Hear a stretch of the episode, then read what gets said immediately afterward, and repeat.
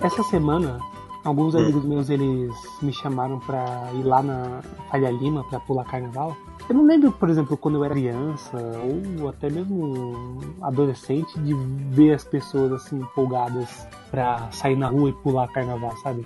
Ah, não é porque a gente era muito novo e a gente não sabia que. Ah, talvez. Só que sei lá, sempre que eu via alguém falando de pular carnaval, o pessoal sempre falava, ah, antigamente a gente saía, agora não tem mais isso. É como se de uns anos pra cá o pessoal meio que retomou essa. começou a, a ter um reincentivo a essa prática. Dos blocos de rua, se diz. né? Sim. Eu acho que isso é um movimento. Não sei. Tô, tô, tô só supondo. Porque eu acho que no Rio e, tipo, por exemplo, no Nordeste como um todo sempre teve, porque eu, passava, eu lembro de passar isso na TV. Hum. Mas acho que em São Paulo que está ressuscitando. Porque É, em São Paulo, ser. o único carnaval que a gente tinha, quando eu via falar, era o carnaval do desfile do final de semana, vendo? É foda, né? Quando a cidade não se prepara pra essas coisas. A cidade não se prepara? É, porque eu não sei como é que foi aí em Porto Feliz, mas aqui em São Paulo mesmo, eu falei pra você que teve. Saiu, o pessoal saiu no, no- na mão pra dar um- uma mijada. Mas também como que a cidade vai se preparar? Eu vi uma foto que mostraram, tipo, a rua parecia um lixão a céu aberto. Ah, aquela foto que tá todo mundo compartilhando. É, nem sei se é foto desse ano também, que pode ser mó É fake desse. news. Cadê? Pelo que estão dizendo é desse ano, né? Mas eu não averiguei pra ver se é fake news ou se é verídico. Porque, sei lá, longe de mim defender a prefeitura de São Paulo, mas o que, que o prefeito pode fazer pra impedir que a rua se torne um caos, que tenha gente tretando no banheiro? Cara, eu posso te responder isso de uma maneira racional e de uma maneira passional. Qual das respostas você quer? a passional. Ou as A duas. passional? Eu sei que eu vou receber muito hate por isso, mas a passional pra mim é proibir tudo isso aí, nunca mais ter carnaval na cidade de São Paulo e pronto. Não, mentira. não- Eu não gosto de carnaval, mas eu, eu respeito que seja uma manifestação cultural é, importante. Agora, se preparar pra isso, cara, eu não sei, tipo. Acho que a única preparação pra isso, velho, é aquela mesma coisa que a gente sempre diz pras mesmas perguntas, né? Que é melhorar a educação.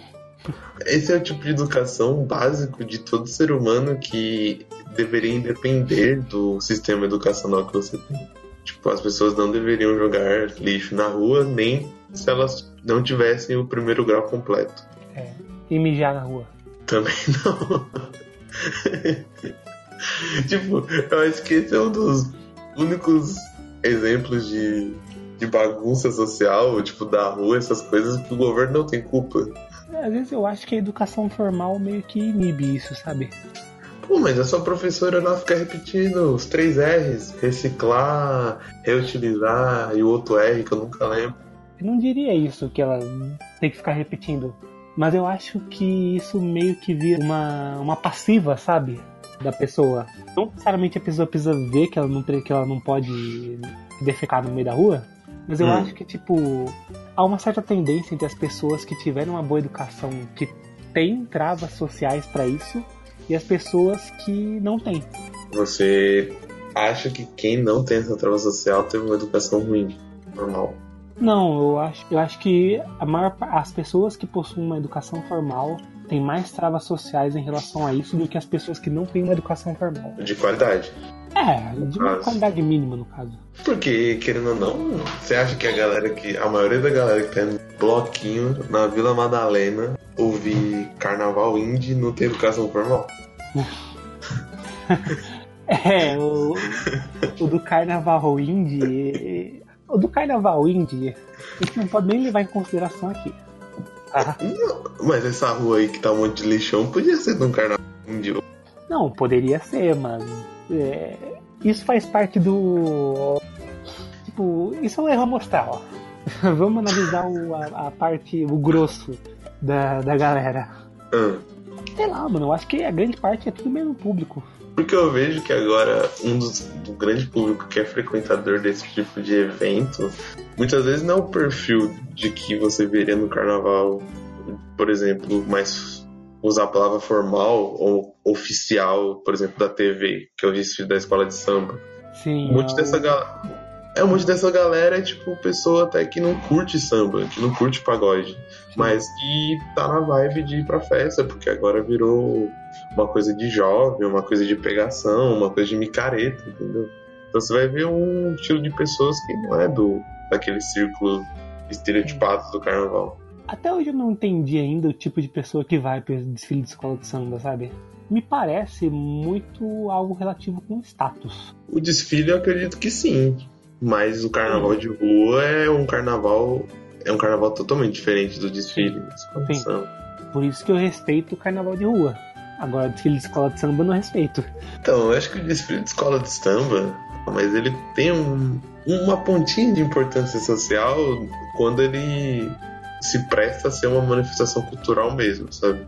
Quando que ele é uma manifestação cultural. Se você, tipo, tirar que todos os sambas têm a mesma batida e todas as baterias tocam igual e o cara fica repetindo a mesma música por uma hora e meia, Não, eu não tô criticando isso. não, eu tô, eu tô criticando isso. Você tem manifestações políticas, por exemplo, em alguns, alguns desfiles. Tem desfiles que tem temática, por exemplo, da escravidão. Tem desfiles que tem temática. Ano passado teve lá de política, que tinha até um carro alegórico dedicado a Lava Jato. Eu posso estar falando muita merda, eu admito isso, porque eu, eu não assisto desfile, essas coisas. Mas sei lá, mano, eu acho que a partir do momento que o destaque do desfile de escola de samba vai todo para, digamos assim, para as mulheres seminuas que estão lá dançando, e antes que venham me tacar pedra, você sabe muito bem no fundo de- do seu coração que é isso mesmo, que se trata tudo aquilo. Sei lá, mano, tipo, meio que perde um pouco o significado, sabe?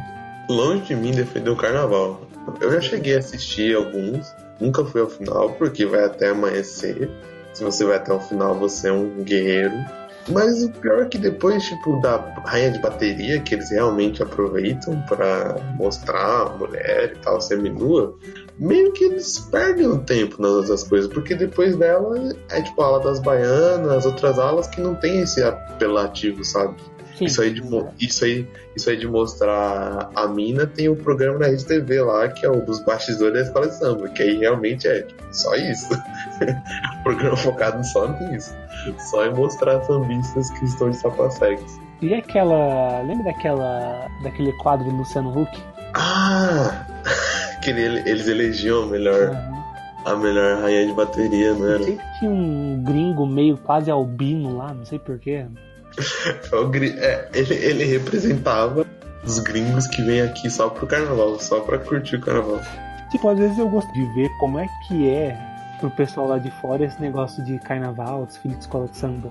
Já que o pessoal fala tanto que o pessoal vem pra cá pra ver isso, sabe? Aham. Eu como. é, a gente é millennial ou centennial? A gente é milênio, né? Milênio é 70 pra, pra frente, 80. É que tem os centennials também, né? Que tinha visto que era depois de 95. Ah, isso aí é tudo.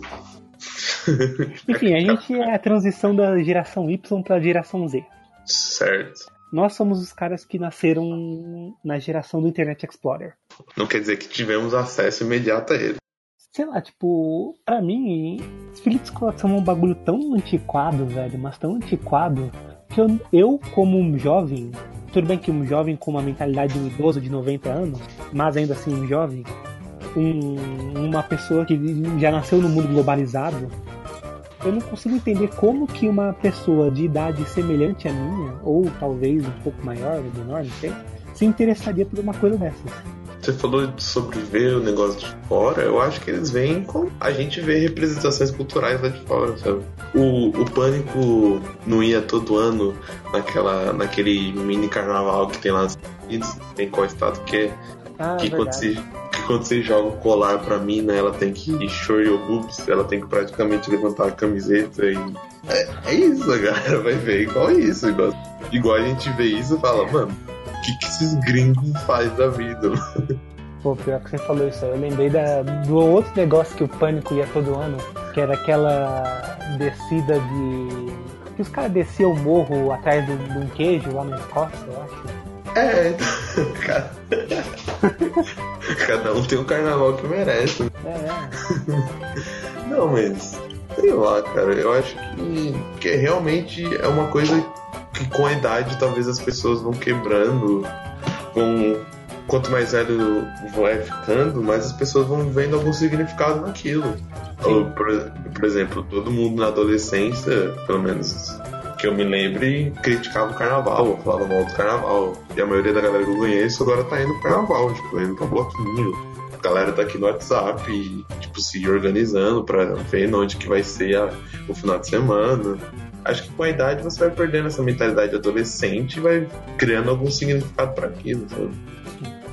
E pode ser qualquer significado, desde eu vou com a galera e eu odeio essa música, mas eu quero estar perto dos meus amigos, quero tomar uma cerveja, quero ficar com alguém, quero ter a oportunidade de ter uma pegação. Ou até eu curto mesmo essa música, acho da hora, acho legal o ambiente. É que eu, sinceramente, para mim o carnaval eu não vejo, eu não me sinto atraído como eu não me sinto atraído por muitas manifestações culturais, sabe? Tipo, eu acho eu acho enfadonho a galera postando fotos na escola de samba, assim como eu acho enfadonho a galera que vai pra Disney e filma os fogos, tá ligado? Pra postar. Eu não nenhum dos dois me atrai. Ah, mas lembrando, é, lembrando que esse podcast está inflado de opiniões pessoais, né? Então... que você que está ouvindo pode se identificar ou, ou não. Você não é obrigado a ter a minha opinião. Você também, por favor, não se sinta ofendido.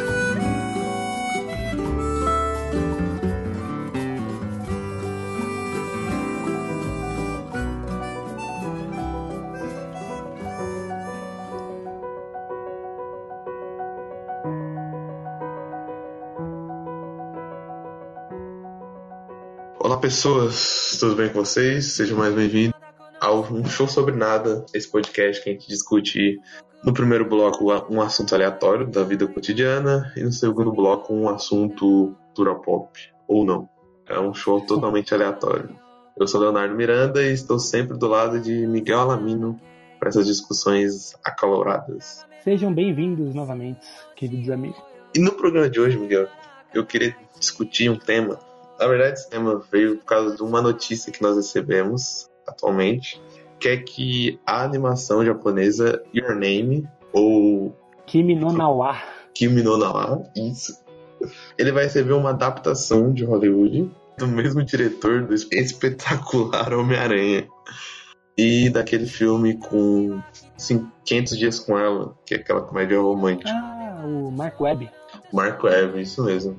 E quando eu vi essa notícia, em primeiro momento, eu fiquei feliz, porque eu acho que Your Name é uma das melhores animações, uma das animações mais bonitas que tem, geral, não só falando em anime. Eu acho realmente uma das animações mais bonitas que tem e já foi feita. Mas eu fiquei triste porque eles anunciaram que eles vão mudar drasticamente o roteiro.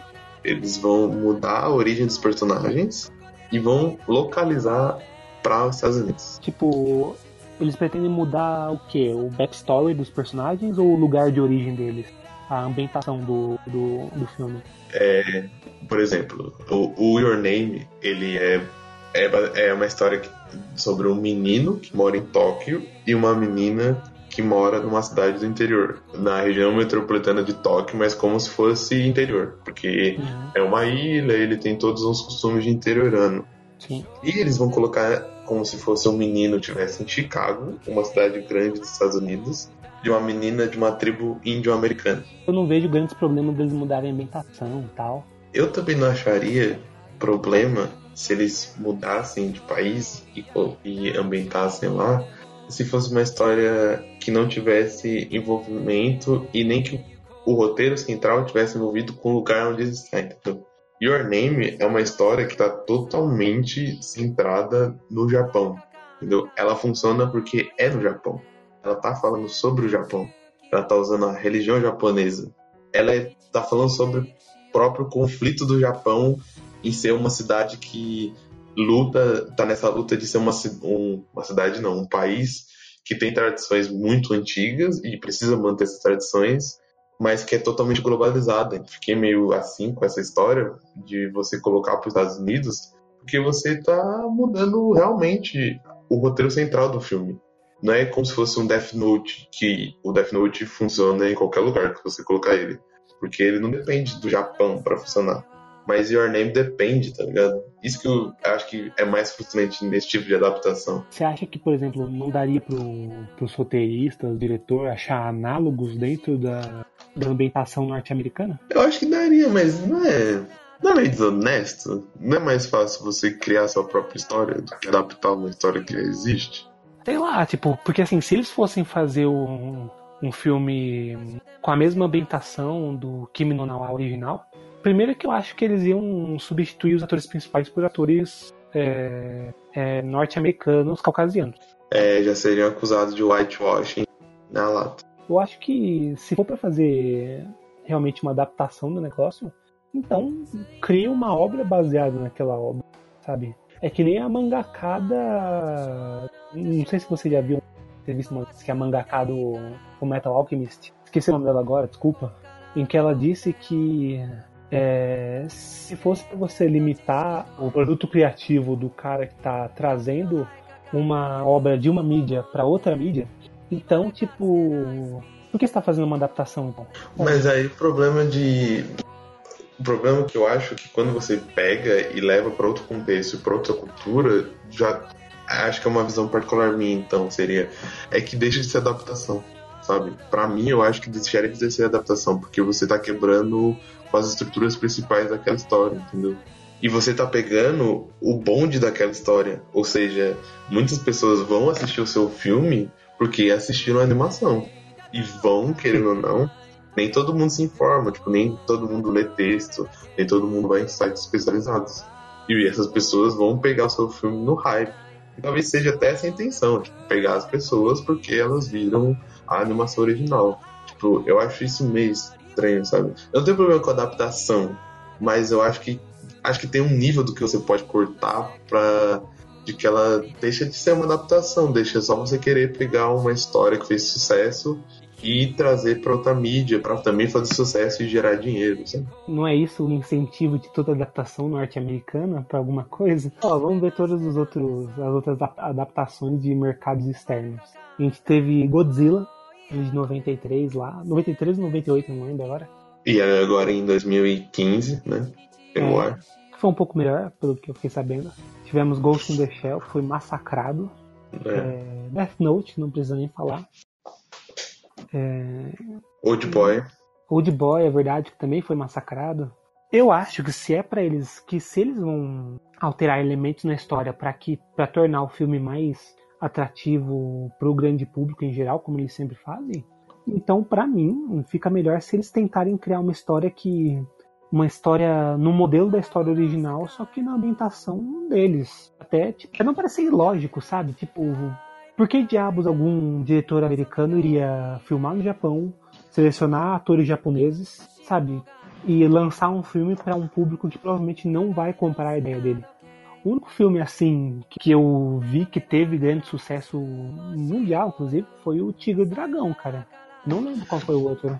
Então, mas talvez não é porque os diretores e os roteiristas estão deixando esse foco dinheiro de lucrar na fazer uma obra com qualidade realmente. A gente vê filmes estrangeiros, por exemplo, que fazem sucesso de vez em quando, ou essas adaptações estrangeiras que são realmente boas, sabe? talvez, por que não tentar arriscar e fazer a obra como ela realmente é? Ainda mais depois que a gente tem tantos fracassos de tipo, adaptações que mudam um monte de coisa e se tornam ruins, sabe? Mas sei lá, eu acho muito difícil, pelo menos para os grandes diretores, para os grandes estúdios, né, tipo, permitirem essa, eles correrem esses riscos, sabe? Porque nem, por exemplo, uma vez o João Gunn, é, o João Gunn ele é um jornalista que ele trabalha, trabalha num, num site chamado Adrenaline e outro do mundo conectado, ele fala sobre videogame. É, recomendo muito é, as matérias dele nesses dois sites, se vocês puderem ver. E ele falou uma vez que, tipo, algo que me interessou, tipo, é, ele falou que ele achava que é, uma explicação fundamental do porquê as, as adaptações de videogame geralmente não dão certo no cinema, o videogame ele seria tipo a mídia final, sabe? Antigamente a gente tinha os livros em que a gente só lia, depois a gente teve os quadrinhos em que a gente lia e via, depois a gente teve os filmes e a televisão que a gente conseguia acompanhar é, as coisas com os mesmos olhos de que de quem teria visto essas histórias na hora. No fim, a gente teve o último passo na mídia em que a gente conseguia fazer a nossa história, né? Que a gente conseguia interagir com ela, a gente conseguia interagir com aquele mundo que foi criado por outra pessoa, né? Como é que você transpõe uma mídia dessas, por exemplo, que é totalmente adaptada para aquela mídia, para uma outra? Os exemplos que a gente tem de jogos que foram adaptados também são jogos que você tem tem que ter ou muita fantasia ou um nível de descrença muito alto e muitas vezes os produtores e os roteiristas nas horas não querem colocar elementos tão fantásticos ou tão fantasiosos assim. Quer Sim. transportar para uma realidade e quando você coloca na realidade fica meio que bobo, né? Vamos pegar aqui jogos que são um pouco mais curtos. The Last of Us. Quantas horas tem a campanha? Dá umas 10 horas, se você for lento. E aí, tipo, você tem que transpor 8 horas pra, no máximo, do máximo, é, 3 horas, 3 horas e meia, talvez. Ah, mas a narrativa não tá em 8 horas, né? Se você pegar, tem vídeo aí no YouTube com todos os CGs e deve dar o quê? Umas 3 horas e meia. Só que entre esses CGs você tem que colocar é, situações características para que o público do jogo se sinta familiarizado também, né? E é aquilo também, né, mano? Tipo, qual o sentido de você adaptar, tipo, uma série de CGs totalmente, de uma forma totalmente igual, né? Se você for fazer uma adaptação para tudo igual, você não precisa adaptar, já tem a obra original lá. Eu entendo isso também. E eu entendo que tipo, se você vai pegar uma adaptação oriental para o mundo ocidental, você vai mudar muita coisa. Sim. Mas eu acho que tem um limite, sabe? Essa é a questão. Tipo, tem um limite de que você pode mudar para aquela história não ruir ou só não parecer um tipo um tipo de caça-níquel. Sim. sim. E, e, eu falo isso porque você testou os exemplos de jogos. A gente tem tipo milhares de exemplos que isso der, deu errado. Só que infeliz, infelizmente também não deu errado monetariamente. Né? Por exemplo, Resident Evil, é, a maioria das pessoas que são fã não gostam muito do filme acham que ele subverte muito a história dos jogos. Mas infelizmente ou felizmente foi um sucesso financeiro. Então a produtora tá nem aí pra isso. Né?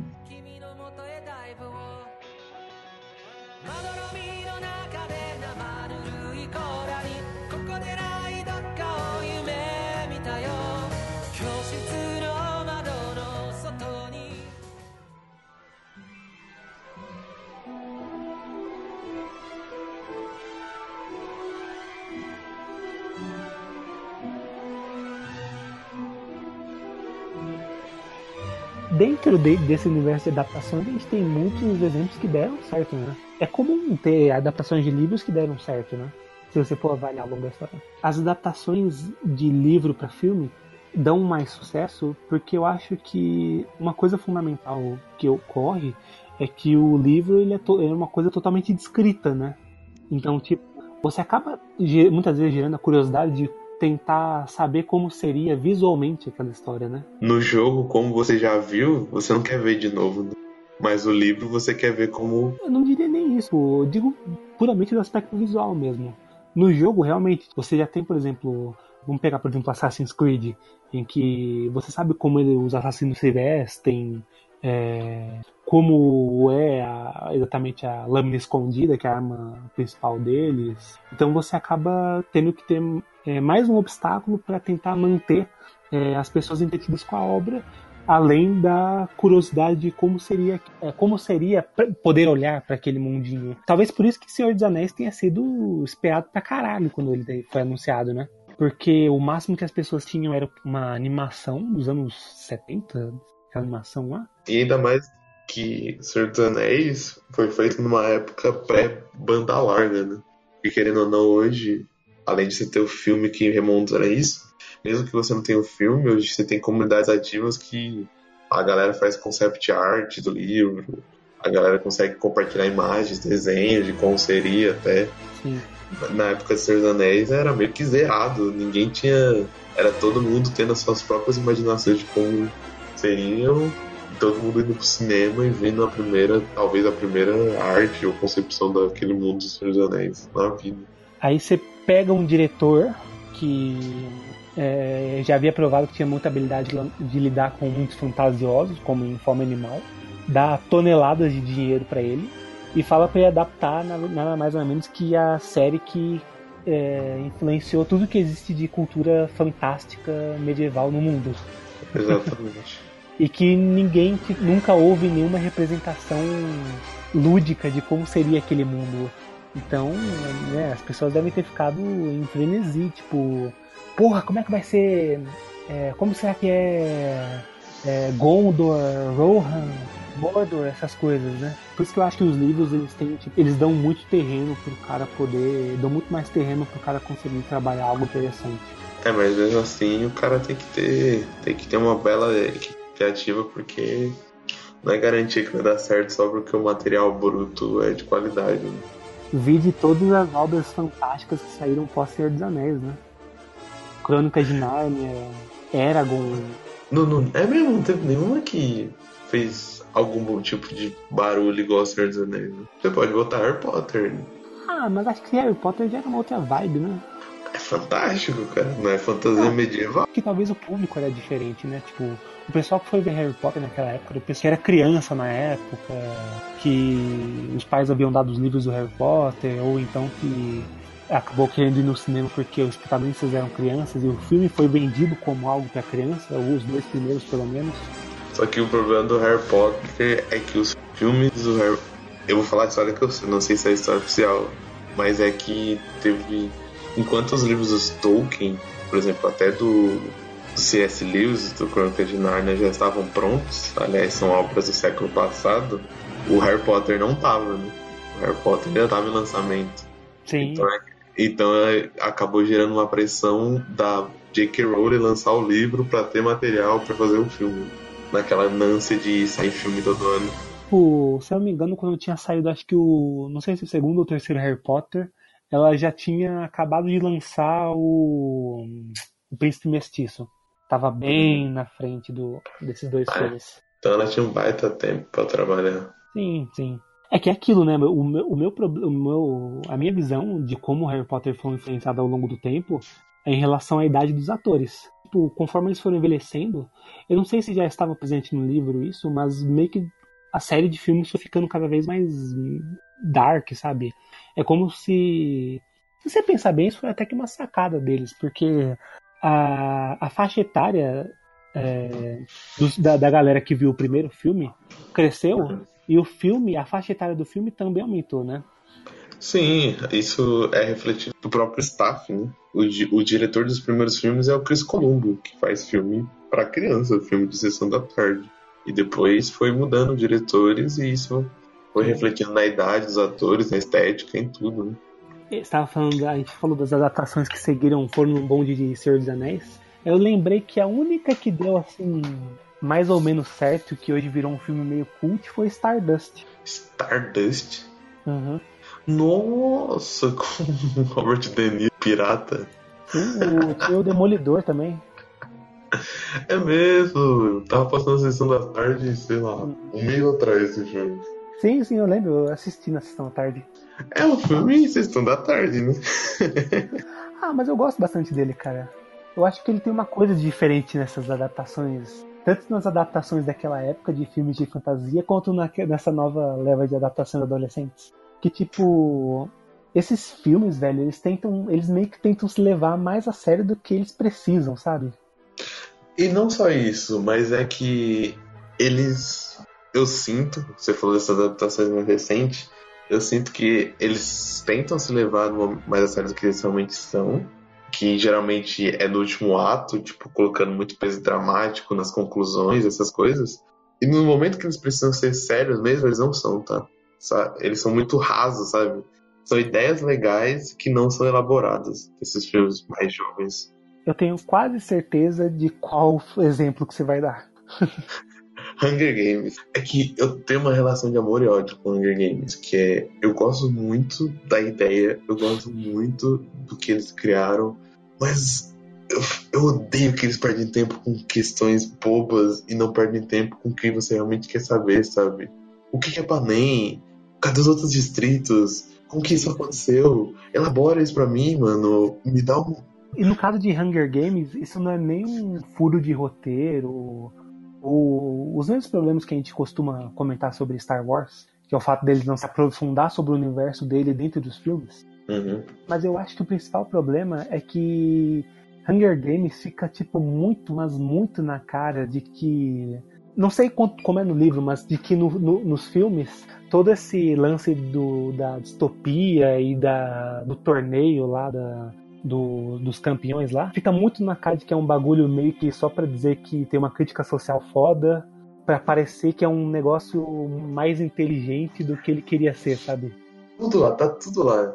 Você tem a sociedade dividida em castas, você tem evento pós-apocalíptico, você tem o pobre sendo oprimido pelo mais rico, você tem. Mano, tá tudo lá. É, é você tem o Big Brother, tem tudo. Só que aí você tem um problema no Hunger Games. O quê? É o que, tipo, ele tenta fazer um bagulho meio subjetivo, que é o fato de você ter lá os distritos eles fazerem um torneio que você não sabe quando que foi criado, nem para que que ele serve. Só que acaba ficando sem sentido, velho. Tipo, dá a impressão que o cara meio que quis fazer um bagulho meio cabeça, só que acaba ficando só ridículo. É o cara perdeu a oportunidade de fazer, pegar, que é uma faixa etária muito importante para você começar a dar ideias de política, dar ideias de totalitarismo, totalitarismo, essas ideias políticas que a gente não convive, entre aspas, hoje em dia, que foi o mal do século passado. Dá pra você introduzir isso muito para esses jovens, falar sobre perseguição política, falar sobre um governo que é injusto, falar sobre opressão só que foca muito nos jogos, foca muito no romance. Eu sei que tem que ter romance, mas dá uma substância também, dá uma sustagem para esse filme, sabe?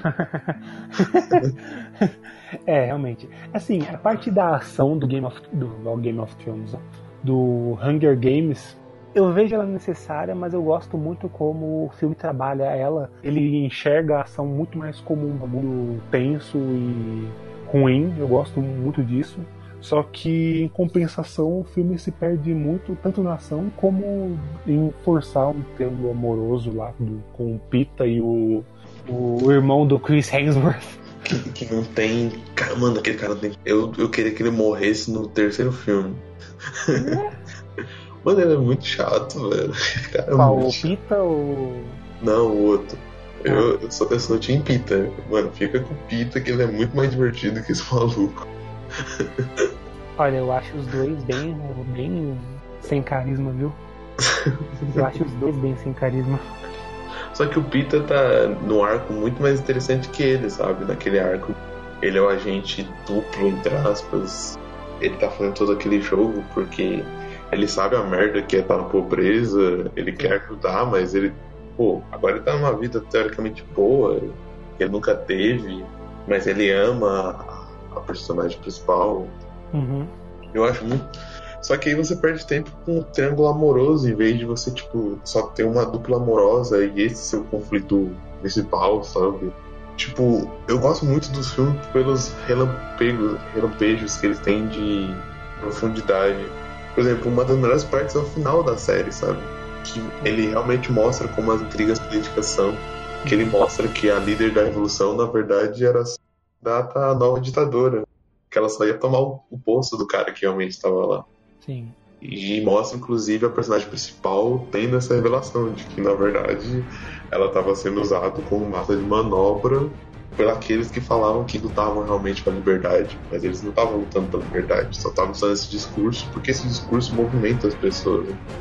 Mas enfim, eu, eu queria voltar a falar um pouco sobre Stardust, do porquê que eu considero que ele seja uma das poucas adaptações que entenderam, uma das poucas adaptações que, que entenderam seu real propósito, porque tipo, ele é o quê? Ele é quase uma fábula, né? Se você for pensar nele. De um cara que ele fala que vai que prometeu uma estrela para a amada dele e vai até um outro mundo, um outro universo buscar essa estrela. Tipo, ao contrário desses outros filmes que a gente tava falando, ele não tenta meio que, sabe, meio que tornar a história mais adulta. Esse, ao invés de ele falar, tipo, de ter, tipo, ele juntar um exército pra, sei lá, construir uma nave espacial e ir buscar estrelas, sabe?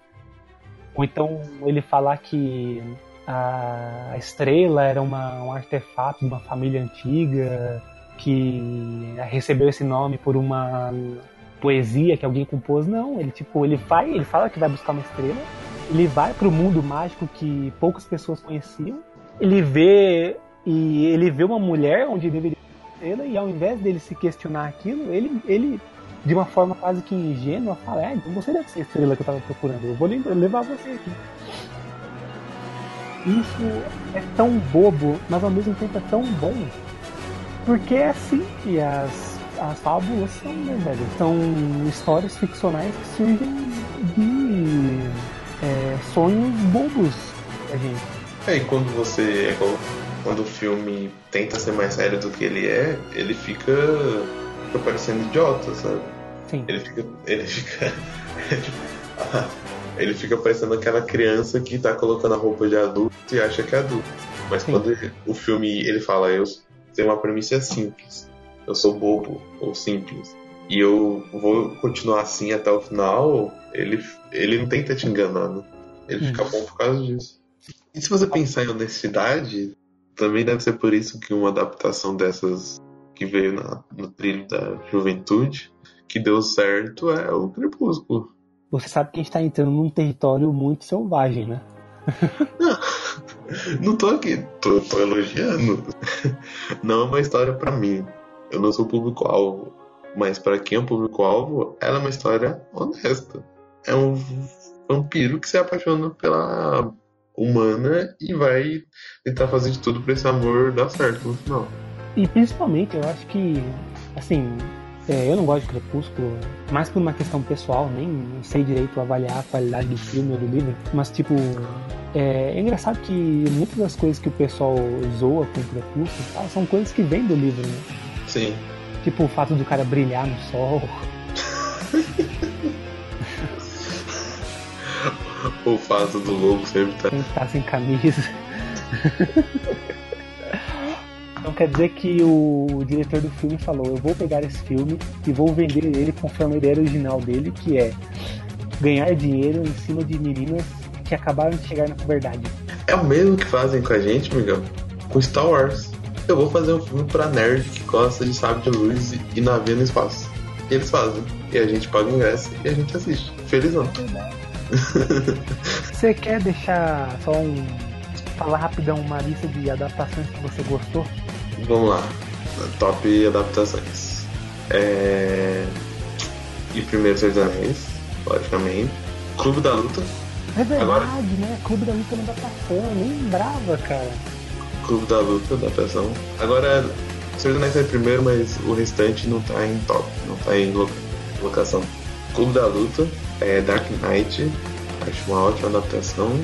O Conto da Aya, a série recente do, do Hulu, é uma grande adaptação, inclusive é uma adaptação que o, o livro é de 1980 e poucos e eles conseguem localizar para atualmente, tipo, para atualidade e colocar coisas como o Tinder, que é, eles conseguem localizar isso e colocar tipo tecnologia, colocar internet no livro de uma época que não tinha isso. E o que eu consigo lembrar, eu acho que é isso. São grandes adaptações. E você? Bem, uh eu não vou citar Senhor dos Anéis e todos os filmes do universo cinematográfico da Marvel, nem os Batman do Nolan, porque tudo isso é horse cartoons. É, são adaptações que são ótimas como filme, como adaptação, como tudo. Então, fora do lugar comum, eu gostaria de citar o. Eu, eu gosto, não necessariamente que sejam bons filmes nem como boas adaptações, mas eu gosto muito do primeiro filme do Resident Evil, apesar de eu não achar que é um filme bom exatamente, nem uma adaptação boa, mas eu gosto.